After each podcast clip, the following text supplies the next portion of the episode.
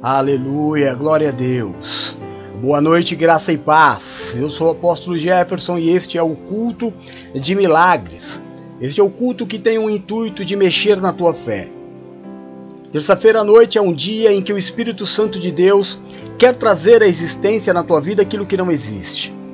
Praticar o impossível, trazer a cura esperada, a resposta que você busca.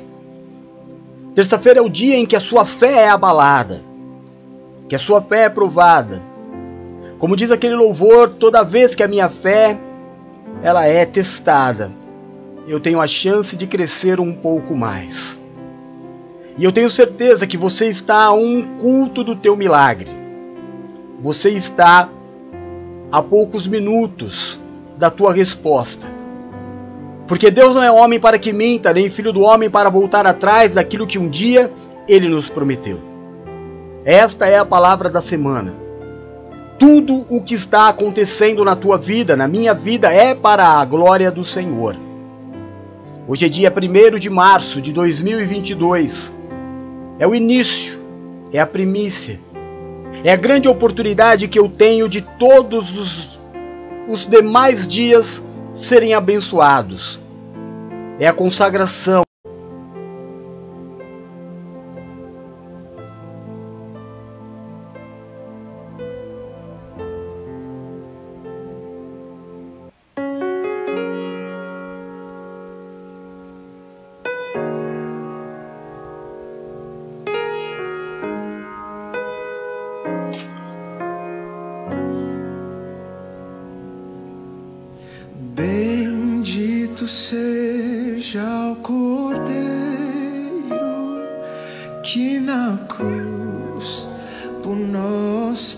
Padeceu.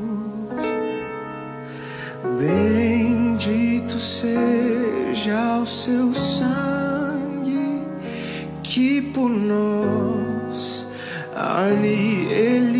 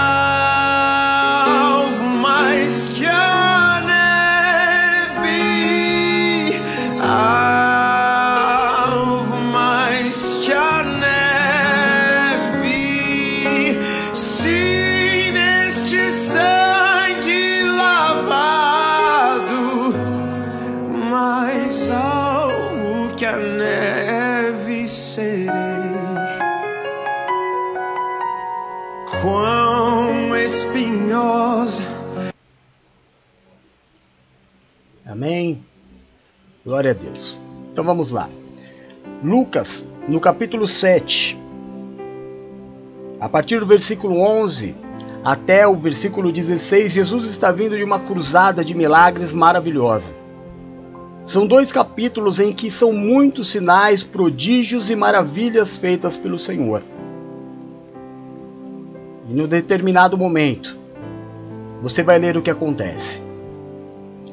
Lucas 7,11 diz assim: Logo depois disso tudo que eu estou contando para vocês, foi a uma cidade chamada Naim, e com ele iam seus discípulos e uma grande multidão.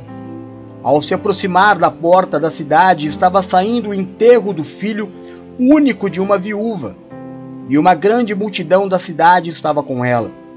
Ao vê-la, o Senhor se compadeceu dela e disse: Não chore. Depois, aproximou-se e tocou no caixão, e os que carregavam pararam.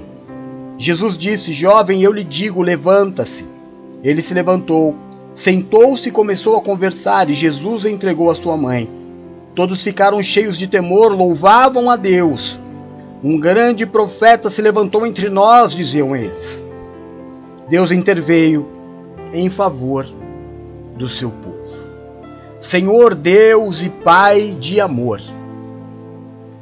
É no nome do teu filho Jesus Cristo que nós estamos aqui reunidos como igreja para declarar ser Ele o nosso único e suficiente Salvador, que diante dele não há outro, que Ele é o nosso Yeshua Hamashia, o Cristo vivo, o Filho de Deus, aquele que todo joelho se dobrará e toda língua confessará que Ele é o Senhor. Nós nos reunimos também, Senhor, para declarar que o Teu Santo Espírito habita em nós e que se não for o Senhor que esteve ao nosso lado, Israel que o diga, quando os homens se levantaram contra a nossa vida, certamente teríamos sido reduzidos a nada. Mas por tua graça, paz e misericórdia, cá estamos nós de pé, unidos em fé mais uma vez, para buscar em ti a solução dos nossos problemas. Meu Deus, esta mulher ela vinha numa situação terrível, mas se deparou com a vida. E eu quero te pedir hoje, espírito de vida, como no dia de Pentecostes, vem como um vento impetuoso sobre cada casa que me ouve. Vem como um vento impetuoso agora, meu Deus. Entrando, meu Deus, pelo fone de cada celular, de cada computador, de cada televisão, aonde sai agora o som da minha voz. Que o teu Espírito Santo faça a obra de milagres. Vem, Senhor. Sopra dos quatro cantos desta terra sobre este povo que te busca em espírito e em verdade, para colocar em prova a sua fé. Meu Deus, olha por cada um dos teus filhos que nesta noite clamam pela cura. Em concordância, meu Deus, nós clamamos pelo teu amor.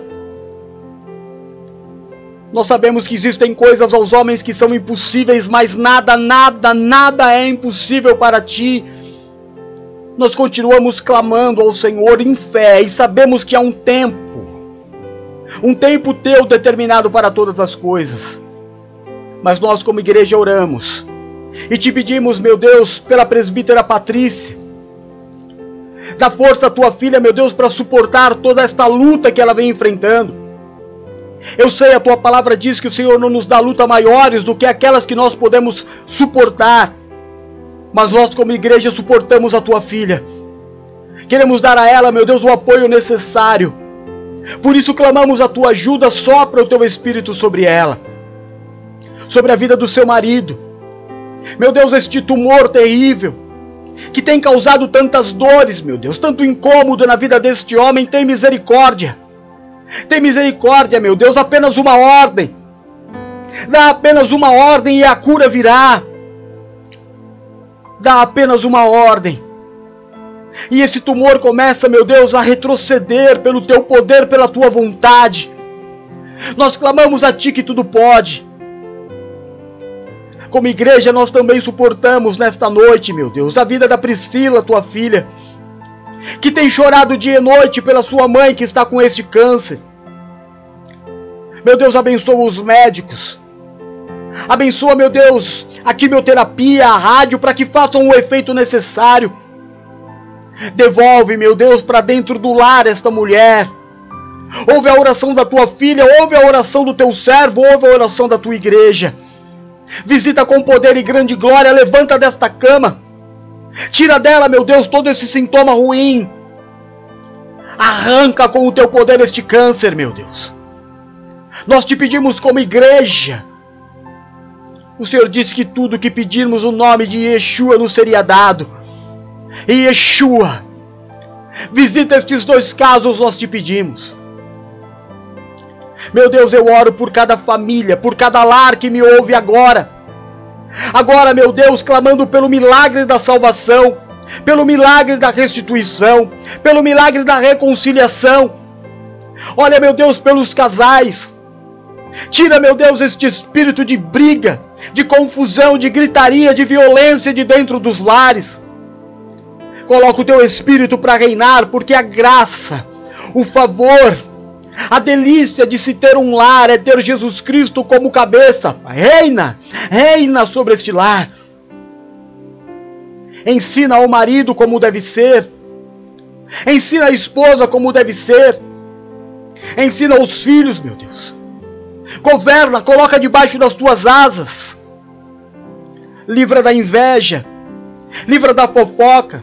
Livra do falatório esta família, meu Deus. Livra da feitiçaria, da macumbaria. Livra de todo feitiço. Guarda esta casa. Nós declaramos a cobertura do sangue do Cordeiro. Em nome de Jesus. Devolve o coração do marido à esposa. Devolve o coração da esposa ao marido. Abençoa os filhos, meu Deus, para que sejam reverentes aos seus pais. Abençoa os nossos filhos, nossa herança bendita, da saúde, da inteligência. Em nome de Jesus Cristo, meu Deus, ouve a oração das mães que oram pelos seus filhos. Ouve a oração do pai que ora por este filho, meu Deus. Faz a tua obra.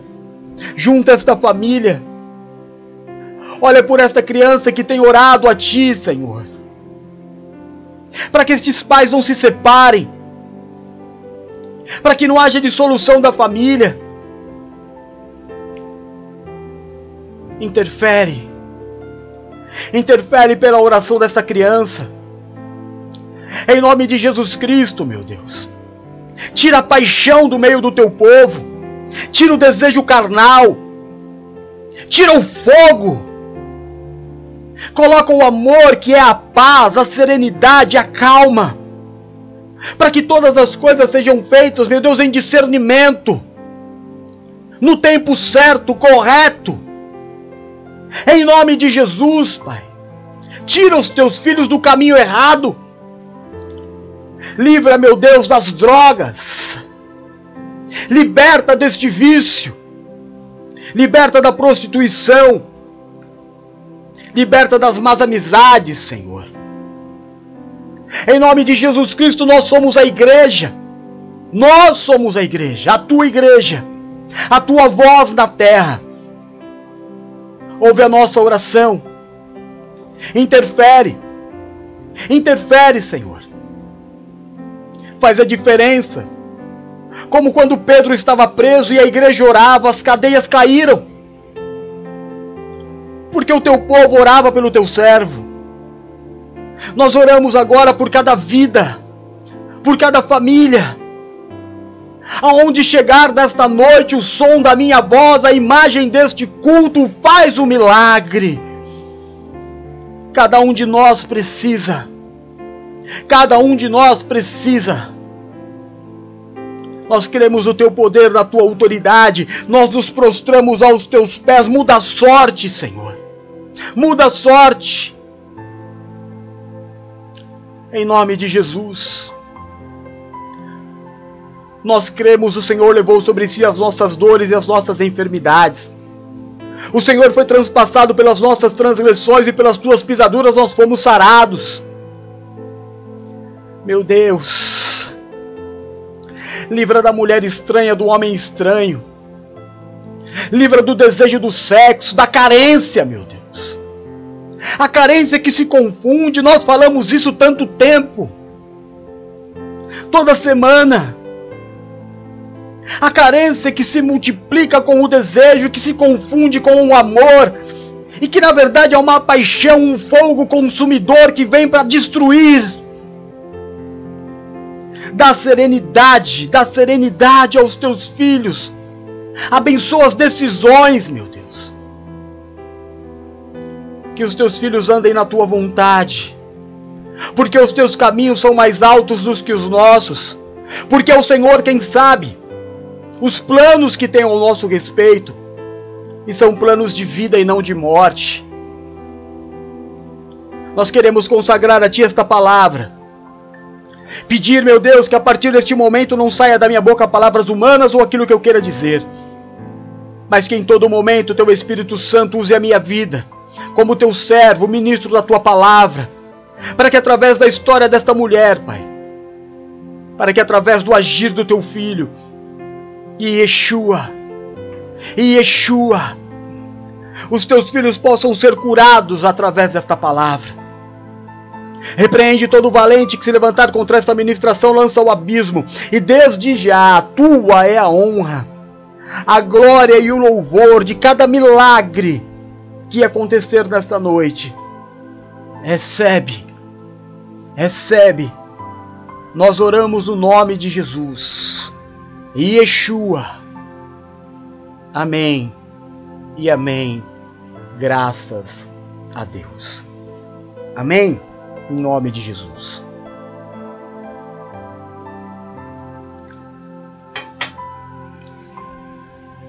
Nós estamos entrando num novo mês. Este é o mês do perdão e do discernimento. Discernimento. Discernimento é a palavra do mês. Aquele que discerne não erra. Aquele que pondera entre o certo e o errado não erra. Não erra. Mas algumas semanas atrás, o ano passado, foi o ano passado. No final do ano passado, Deus nos disse, através da vida do apóstolo Paulo: uma vez seduzido, já não há mais o que ser feito. Porque a sedução causa rebeldia, cegueira. A paixão causa rebeldia e cegueira. A sensação de que eu sei todas as coisas e de que eu posso resolver a minha própria vida e tomado de uma de um impulso hormonal. Eu tomo atitudes que lá na frente, daqui a alguns anos, eu vou clamar de joelho: Senhor, me ajuda. Porque foi a tua arrogância que te colocou neste problema.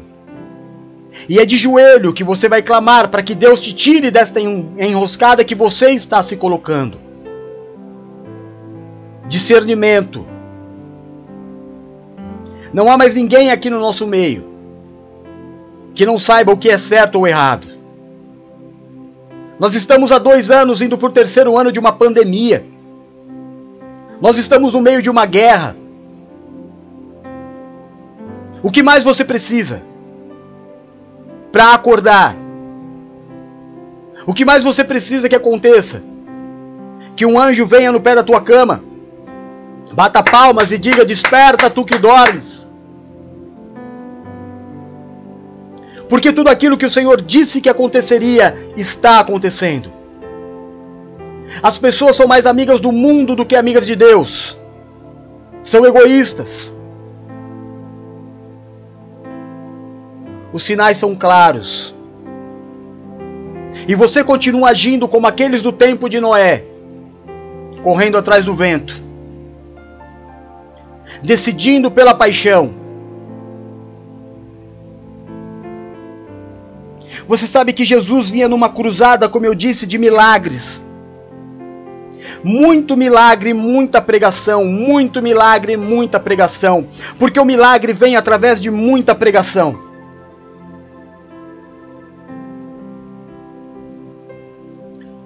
E você deve imaginar o que acontece com alguém que é curado de uma enfermidade tida como incurável. Você acha que a pessoa fica triste ou alegre? O que você acha que acontece com alguém que não podia andar e agora anda? O que você acha que acontece com alguém que era leproso e agora não é mais? O que você acha que acontece com a mulher estéril que agora é alegre mãe de filhos? Era uma caravana da alegria. Sabe como o DJ Rocco chama os seus ouvintes, a patota da alegria? Era assim todos que viam com Jesus. Completamente tomados por amor e alegria esperança. De um lado vinha um grupo de pessoas entrando numa cidade chamada Naim, que os olhos não se cansavam de se maravilhar com aquilo que Jesus fazia. E ninguém voltava para suas casas, a multidão aumentava cada vez mais. E de repente vem de um lado um grupo de pessoas extremamente felizes, ouvindo uma palavra de vida, de esperança, de fé, de salvação, de vida eterna. E do outro lado, um cortejo. Do outro lado, pessoas de luto. Porque não há dor maior, não há perda maior para um ser humano do que uma pessoa que ele ama. esses dois grupos estavam se encontrando. Uns celebrando as maravilhas, celebrando a vida, o outro chorando a morte. Mas não era simplesmente uma morte. Era a história de uma mulher que perdia tudo o que tinha. Como assim, apóstolo, perdia tudo? A palavra diz que ela era uma viúva, que há muito pouco tempo havia perdido seu marido. E como você sabe, naquela época o marido era o supridor total da casa. A mulher ela não podia trabalhar, a mulher não podia estudar, ela não podia fazer nada. Era o homem quem supria todas as coisas em casa. E naquela época havia uma lei que quando o homem morria, era obrigação dos filhos suprir a vida da mãe. A viúva ela tinha como herança o filho. E num prazo muito curto, ela perdeu o seu provedor e perdeu o seu futuro provedor. Ela perdeu tudo. Tudo. Ela não chorava só a perda do filho, que era a dor maior, mas a total falta de esperança. Não havia mais esperança para ela. Todos aqueles que estavam ali estavam é, é, no cortejo levando um menino a ser enterrado e conduzindo uma mulher que era praticamente uma morta-viva. Ela perdeu tudo. Eu estou tendo a graça de ter aqui em casa, essa semana, dois dos meus filhos na fé, Bispo Eduardo e Bispa Nina. E é muito gostoso porque eu posso dividir com eles as palavras antes de pregar. E na hora do almoço, quer dizer, na minha hora do almoço, que é depois da pregação e da edição dos vídeos, depois que eu faço tudo, aí eu fui almoçar. E eu já estava recebendo de Deus a inspiração para esta palavra, e eu falei, filha, o que é perder tudo? O que é perder tudo?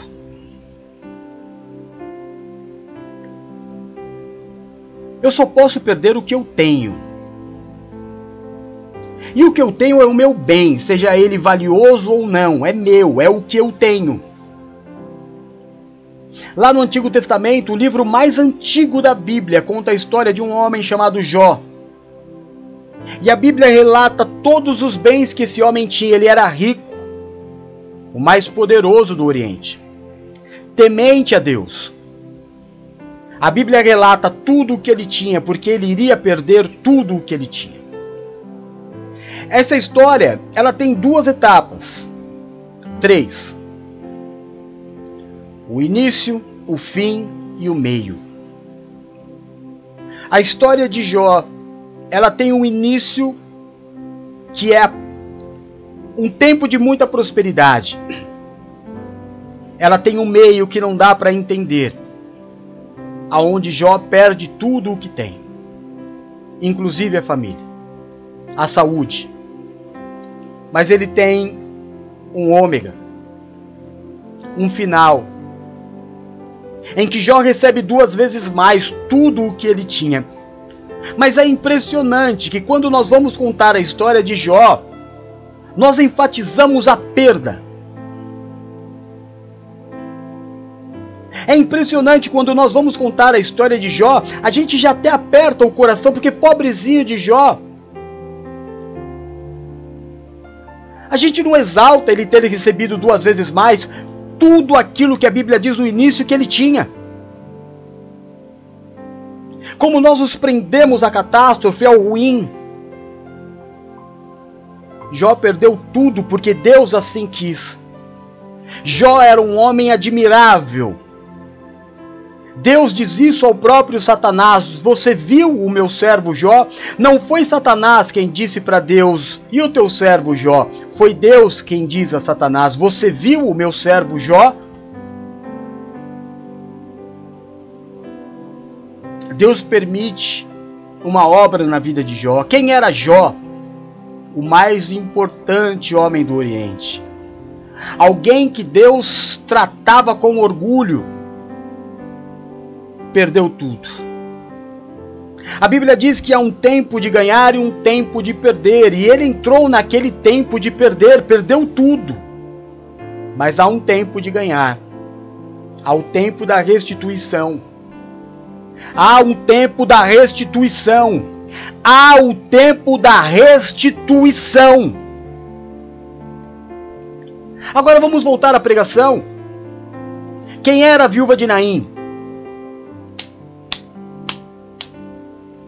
Qual era o nome da viúva de Naim? Quantos anos tinha a viúva de Naim?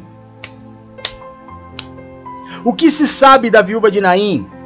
Que assim como Jó, ela perdeu tudo. Mas há uma diferença entre a viúva de Naim e Jó. Jó era Jó. Jó era um cara que estava com a na boca de Deus orgulho de Deus.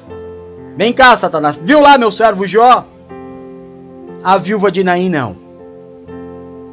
A viúva de Naim era uma criação, talvez. A viúva de Naim, ela entrou no tempo da perda. Ela entrou no tempo de perder.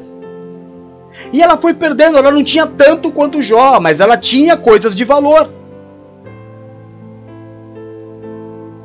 Ela perdeu tudo o que ela tinha. Quem era esta mulher? Ninguém. Ela era a famosa ninguém. Ela bebia, ela fumava, ela era judia, ela era é, islamita. O que ela era? Não sei. Ela não era ninguém ela só estava vivendo aquilo que todo ser humano vive. Um tempo para todas as coisas. Só que o tempo de perda na vida dela foi muito forte e radical. Ela perdeu tudo. Haviam muitas mulheres na mesma situação.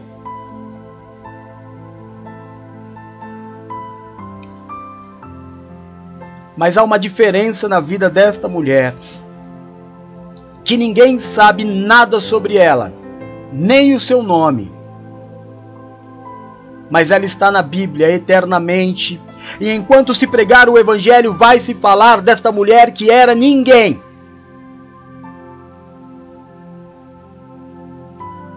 Que por um acaso vem com a sua morte e se encontra com Jesus, que é a vida. Jesus passa pelo problema como se ele não existisse. Qual era o problema dela, irmão? O seu filho morto, a sua esperança morta. Ele passa pelo menino como se não houvesse nada. E vai até ela, ninguém. Ela, mais um, ninguém. Só mais um, ninguém. Mas que Jesus foi em direção. Não foi vontade dela. Não, não somos nós quem escolhemos a Ele. É Ele quem nos escolhe. Não foi ela que disse, por favor, moço, você pode fazer alguma coisa por mim? Não. Será que o Senhor pode fazer alguma coisa? Não. Aquele cego gritava: Jesus, filho de Davi! Jesus, filho de Davi! Tem misericórdia de mim! Ele gritava e todos diziam: Cala a boca! Não perturbe o mestre! Ele era mais um ninguém. Jesus passou por todo mundo e ele foi aonde? No alvo. Quem disse para ele aquela é a viúva? Quem disse para ele aquela é, é a mãe? Ele sentiu a dor. E antes de fazer qualquer coisa, ele foi tirar aquela dor. E ele foi até ela e ele disse: Não chora. Fica bem. Ela falou: Mas quem é você? Ele disse: Você tá bem. Tô. Então tá bom. Então agora que você tá bem, eu vou te restituir. E ele foi até o menino, e tudo isso o cortejo andando. E ele tocou em uma das hastes do caixão. Isso não poderia ser feito. Quando ele faz isso, todo mundo para. Porque aquilo era contra a lei. Mas ele não dá muita atenção para as pessoas, nem para a atitude das pessoas. Ele simplesmente diz para o menino: Vai, levanta, porque a tua mãe precisa de você. E ele se levanta. E a história de uma ninguém é mudada. Sabe, irmão, existem milagres que a gente vive pela oração. Existem milagres que a gente vive, como a palavra diz, por causa do jejum e da oração, é claro. O reino se conquista pelo esforço e aqueles que se esforçam se apoderam dele, claro mas existe o milagre da misericórdia. Existe o milagre daquele que o Senhor simplesmente sentiu a dor. Um ninguém que ninguém sabe o nome. Um ninguém que não sabe nem orar, que não sabe jejuar, que não sabe nem o que é servir, que não sabe o que é igreja. Eu fico vendo essa baixaria das redes sociais de pastor falando que ah, porque a minha igreja, ah, porque esse vai ser salvo, ah, porque aquele não vai, ah, porque o católico, ah, porque o espírita, ah, porque não sei o que. Baixaria! Jesus não chegou até aquela mulher e perguntou qual é a tua religião, no que você acredita. O Senhor viu que ela tinha uma dor. Nem o nome dela ele perguntou. Não é hora de conversar, é hora de curar. Ela poderia ter dito: Eu perdi tudo. Eu perdi toda a minha esperança, Senhor. O meu marido morreu, agora o meu filho, eu não tenho mais como viver. Num prazo muito curto, eu era uma mulher feliz. Eu tinha uma família. Eu estava de pé. Nós sentávamos, comíamos, celebrávamos.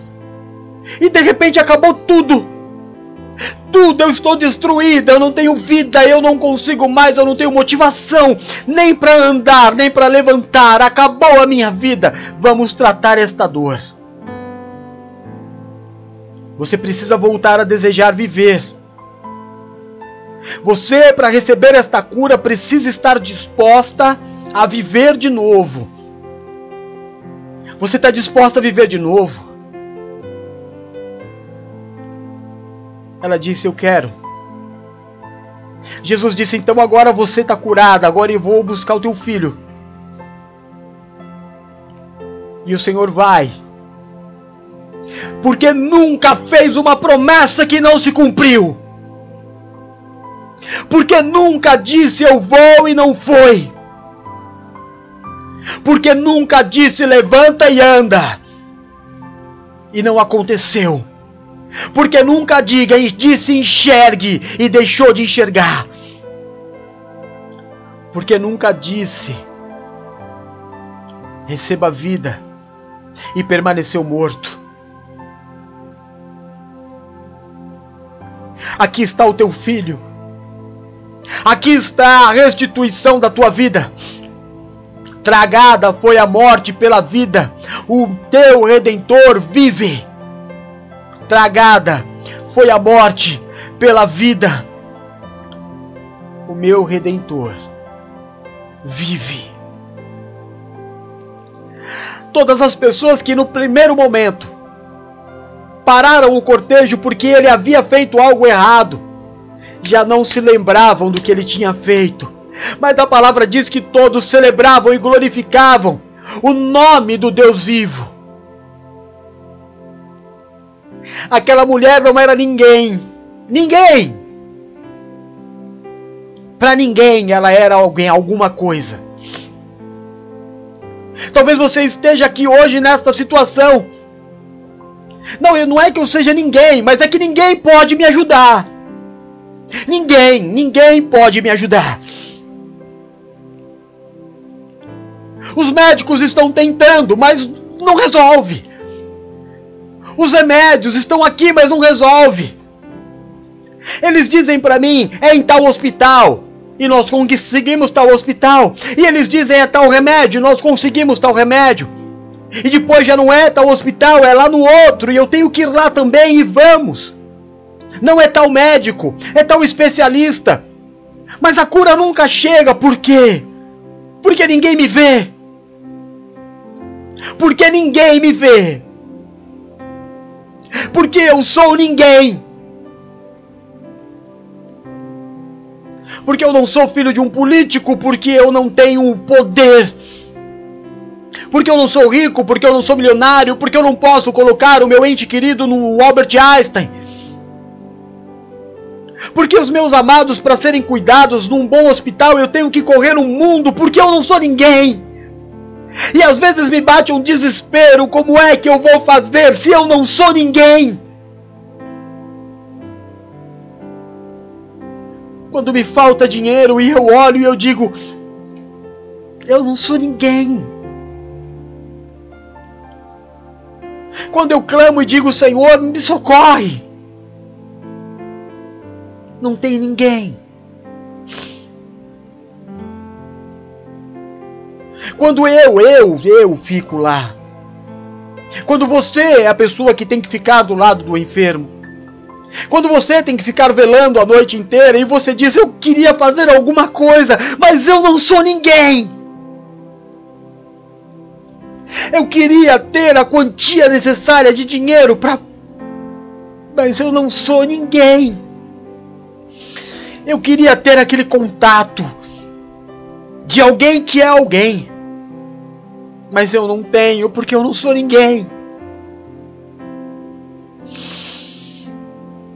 E a minha vida toda é assim. Todo mundo preocupado se eu estou sendo feliz. Porque quando eu dou um passo em direção à minha felicidade, sempre alguém põe a mão no meu peito para dizer: Epa, onde você pensa que você vai? Mas já? Tá muito feliz? Que está acontecendo? E começa a colocar um monte de empecilho na tua vida, porque é isso, porque é aquilo, porque é aquilo outro. Porque todo mundo torce por você mas ninguém quer que você seja mais feliz do que ele. E a gente convive com o medo de acontecer alguma coisa. E eu não ter forças para resolver porque eu não sou ninguém. E depender do favor de alguém que é.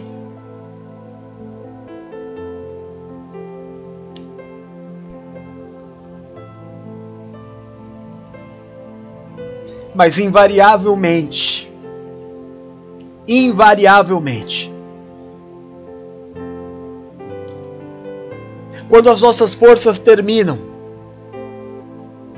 quando a gente abaixa as armas, quando nós colocamos as ferramentas no chão, nos prostramos de joelho e nos entregamos e dizemos: acabou. Não dá mais. Já cheira mal. Eu não sou ninguém. Eu não tenho ninguém que possa fazer. Invariavelmente, quando eu penso que sou fraco, oh aleluia! Invariavelmente, quando eu estou prostrado, com a boca no pó, derrubado, às vezes até olhando para trás e falando tal pessoa podia ter feito por mim, mas não fez. Porque eu não sou ninguém.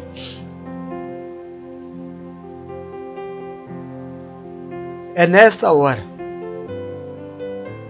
em que eu já estou celebrando a morte no cortejo, que inesperavelmente, inesperadamente,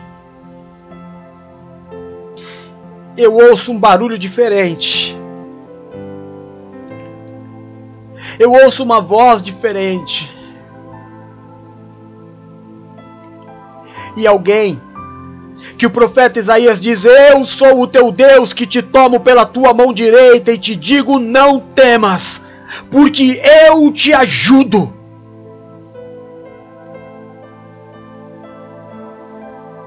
E Ele, Ele que é o Todo-Poderoso Yeshua,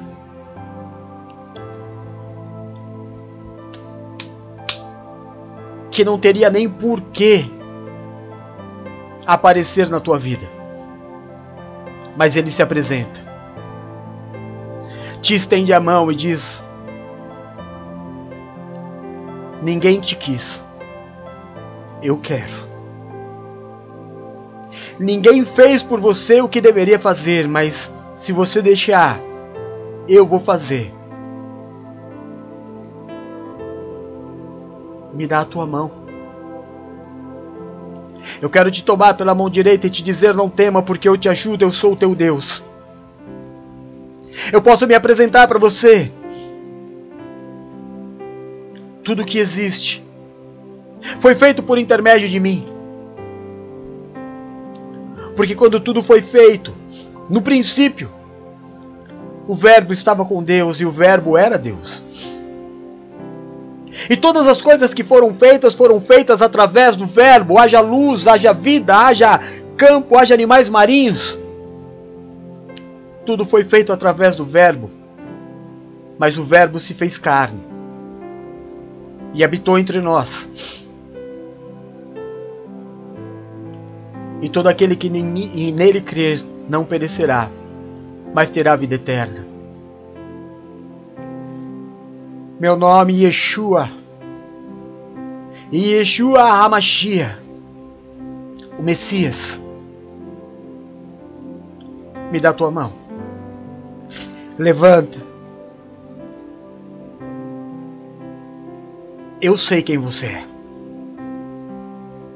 Eu sei quem você é. Não é você que me escolhe. Não é você não é você que me procura, sou eu que te procuro, sou eu que te escolho. E eu te encontrei hoje para tomar você pela tua mão direita e te dizer: não temas, porque eu te ajudo. Eu te ajudo nesta dor, eu te ajudo nesta luta, eu te ajudo nesta enfermidade. Hoje, eu sou o teu socorro bem presente na hora da tua angústia. Eu sou aquele que vai enxugar as tuas lágrimas, diz o Senhor. Eu sou aquele que vou restituir as tuas forças e interromper o tempo de perda. Porque a partir de agora você vai viver a minha graça. Eu tenho poder e autoridade para dizer até aqui: chega. Chega! Eu sou aquele que põe o limite no mar e digo até aqui, daqui você não passa. A partir de hoje eu tiro dos teus ombros o fardo pesado que você não pode carregar e te digo: vou te ajudar. De hoje em diante não há luta que seja maior do que a tua força. Ainda assim, quando os teus pés bambearem. Ainda assim, quando você tropeçar, eu estarei lá para te levantar. Porque se o homem cair setenta vezes, setenta vezes Deus o levantará. Aleluia. Porque nem a morte, nem a profundidade, nem as coisas do presente, nem as coisas do porvir, nem o que há na terra, nem o que há no céu, pode te separar do meu amor, diz o teu Deus. Você pode ser aquele que não tem valor para o mundo. Mas eu te procurei. Como um filho procura, como um pai procura o filho perdido. E te escolhi. E hoje eu vou advogar as tuas causas. Hoje eu peço licença para você para trazer para minha vida os teus problemas. Eu quero pedir agora que você descanse. e veja o grande milagre que eu vou fazer na tua vida. Aleluia. Então somente creia, diz o Senhor. Então somente creia. E ao invés de se perder naquilo que falsos profetas vão te dizer, medita na minha palavra de dia e de noite. Não se desvia nem para a esquerda nem para a direita. Não se perca nos teus próprios afetos, nem nos seus próprios entendimentos. A partir de hoje, entrega a tua vida na minha mão. E deixa eu cuidar de você. A partir de hoje, deixa eu tomar a tua vida para mim. Cuida das minhas coisas e eu cuido das tuas. É uma boa troca. Eu resolvo os teus problemas e você cuida da minha obra, pode ser assim. Eu vou levantar da cama um enfermo, diz o Senhor. Eu vou mudar a tua sorte financeira e profissional diante dos teus olhos, diz o Senhor. Porque você tem olhado para a tua vida financeira e profissional e você tem dito para você mesmo: Eu não creio que eu possa sair dessa situação. Eu não creio, olhando para o histórico da minha vida, e talvez até para a minha capacidade humana, que a minha vida possa mudar radicalmente. Mas eu sou o Senhor teu Deus que te toma pela mão direita e te diz: Não temas. Porque maior maior do que o teu entendimento de vida, do que maior do que a capacidade dos teus olhos de enxergar. São os planos de vida que ele tem para você, e são planos de vida que ele tem para você, e são planos de vida e não de morte que ele tem para você. Você poderia estar em qualquer lugar nesta noite, mas ele te chamou. Eu tenho que te dizer algo muito importante nesta noite. Havia uma mulher que não era ninguém, ela não era Jó, ela não era ninguém. Ela não tinha a riqueza de Jó, ela só tinha duas coisas muito importantes na vida dela. Assim como Jó, ela perdeu tudo. Assim como todos diziam para Jó: amaldiçoe esse Deus e morre, ela não tinha nenhum Deus para amaldiçoar e morrer. Ela não tinha mais nada. Ela não era ninguém. E uma multidão de ninguém seguiam Jesus. Não foi privilégio dela ser ninguém. Centenas de ninguém estavam atrás de Jesus. Porque ele, ele foi até os ninguém. Não foram os ninguém que procuraram Jesus. Foi Jesus que passou no caminho deles. Jesus te conhece pelo nome. Mesmo você sendo um ninguém para a sociedade. Mesmo você sendo Gideão, o menor da tua própria família. Diga ao fraco, eu sou forte. Diga ao fraco, eu sou forte. Deus vai dar esperança aos desesperançados nesta noite. No primeiro dia do mês de março, se você ainda não recebeu boas notícias neste dia, nesta primeira semana você receberá boas notícias. Eu posso te dizer uma coisa. Você crê no que eu vou te dizer? Se esta palavra que eu estou pregando é para você, Hoje é terça-feira. Até o culto das 19h30 no domingo. Você vai receber um presente. Este presente é a confirmação desta palavra na tua vida. Presente é presente. Apóstolo, o que é um presente? É qualquer coisa que alguém te dê sem você pedir você vai ser surpreendido com um presente. Se do nada alguém chegar para você e disser, disser assim: Olha, você quer uma bala. Você vai olhar para os céus e vai se lembrar da nuvem do tamanho da palma de uma mão de Elias. E você vai dizer: Deus está me dizendo que aquela palavra era para mim. Se alguém for te visitar na tua casa e te der um presente, até domingo, você vai receber um presente de Deus. Porque Deus está dando essa palavra para você para te dizer: Eu sou o Senhor teu Deus. Que mesmo você sendo um ninguém para o mundo, te tomo pela tua mão direita e te digo: Não temas, porque eu te ajudo. E eu tenho certeza. Eu, poder, eu queria poder te dizer tudo o que eu estou vendo aqui, ó. Eu estou vendo alguns de vocês recebendo e se esquecendo da palavra. Algumas pessoas vão receber um presentinho simples e vão se esquecer do que foi dito hoje. Mas alguém vai te lembrar. E você vai falar: Meu Deus, o apóstolo falou. É confirmação de Deus, aquela palavra é minha a minha sorte vai ser mudada. Sim, a tua sorte vai ser mudada. E você vai receber o teu presente. Mesmo sendo um ninguém para a sociedade.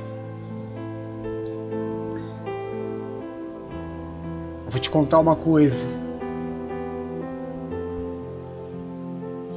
Sabe por que a gente é ninguém para a sociedade? Sabe por que a gente é ninguém para o mundo? porque Deus nos quer só para Ele. Amém? Porque Deus quer ser importante para você e quer que você seja importante para Ele. Posso te falar mais uma coisa? A Bíblia diz que o Senhor chama os que não são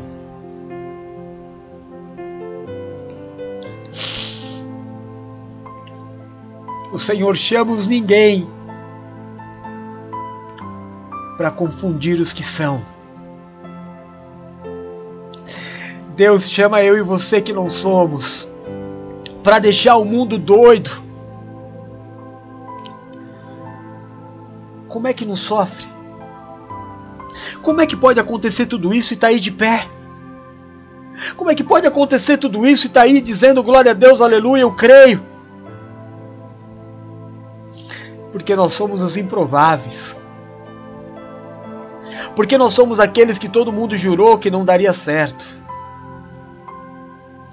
Porque nós somos aqueles que todo mundo disse não passa de um mês. O Senhor chama aqueles que não são para confundir os que são. A viúva de Naim Sabe, às vezes a gente se perde pensando que Naim era o nome do marido, né? A viúva de Naim. Naim era a cidade. Não se tem informação alguma sobre aquela mulher, nem da multidão que vinha com Jesus, não se tem um nome, a não ser dos doze. Era uma multidão de improváveis, de pecadores, de, de ninguém. E um monte de ninguém se encontrou com mais uma ninguém. E aquela que não era passou a ser. Ela não teve a sorte dela restaurada na terra. Ela ganhou um quarto no céu. Porque na casa dos meus pais, do meu pai, existe muitas moradas. Se não fosse assim, eu não vos teria dito. Sabe o que mais Jesus disse? Eu vou na frente para preparar a chegada de vocês. Eu vou na frente. E ele foi. E ele disse que iria voltar. E um monte de ninguém perguntaram para ele assim: Senhor, quando o Senhor voltará?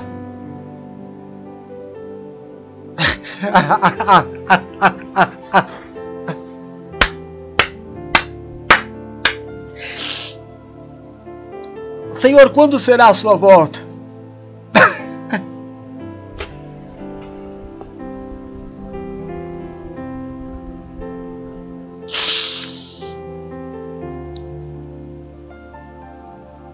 Ninguém.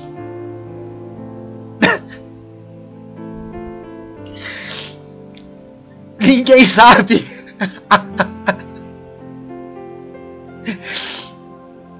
Ninguém.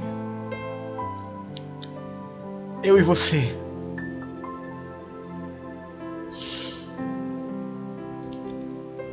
Haverão muitos sinais. Muitos virão em meu nome. Farão sinais. Profetizarão. Operarão milagres. Haverão catástrofes. As pessoas serão ruins haverá guerras e rumores de guerra.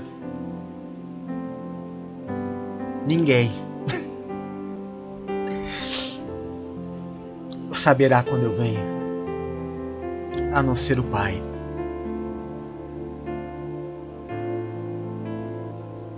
Ninguém. Jesus chamou os discípulos, um bando de ninguém, e disse assim: Olha, já não vos chamo servos, vos chamo amigos. Porque um servo não ouve as intimidades do Pai e do seu Senhor, como eu reparto com vocês as coisas do reino do meu Pai. Vocês não são servos, vocês são amigos. Vocês são os meus ninguém, só meu. Eu sou do meu amado e o meu amado é meu.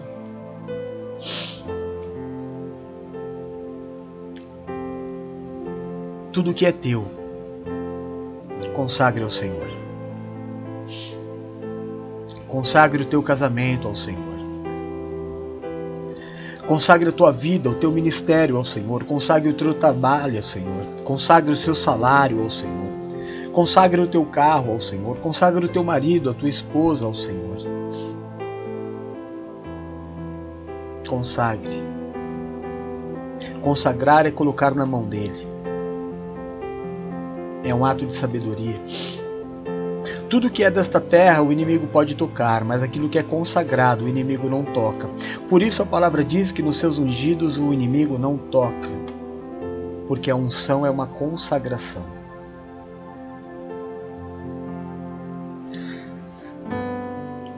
Ou ninguém. Ninguém é um apelido carinhoso com o qual Jesus te chama. E quando disserem assim, imagina, ninguém nunca viveu isso. Opa! Vou viver. Eu sou ninguém. Eu sou aquele que Deus vai fazer loucuras para os sábios ficarem doidos. Muitos olharão e não acreditarão na obra que Deus fez na tua vida. Mas não estava doente ontem mas não vivia de um salário miserável até ontem. Como é que pode acontecer tudo isso no meio de uma crise, dentro de uma guerra? Crise, guerra, no governo deste mundo, mas o governo da minha vida é celestial. Eu não sou daqui, eu estou de passagem. Jesus olhou para Pilatos e Pilatos disse para Jesus: Você não sabe que eu tenho o poder de te prender e te soltar? Ele disse: Você só tem essa autoridade porque o meu Pai que está no céu te deu.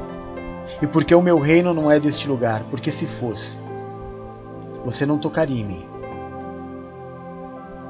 Nós não somos deste lugar. A igreja não é deste lugar, por isso a igreja vai subir. A igreja é a arca. É a arca dos ninguém. Por isso que lá na guerra, o pessoal na Ucrânia, com as bombas caindo a noite inteira, eles estavam dentro da igreja. Igreja. O corpo de Cristo. A reunião dos santos. Esta reunião é o que agrada ao Senhor e é aonde Ele ordena a sua bênção.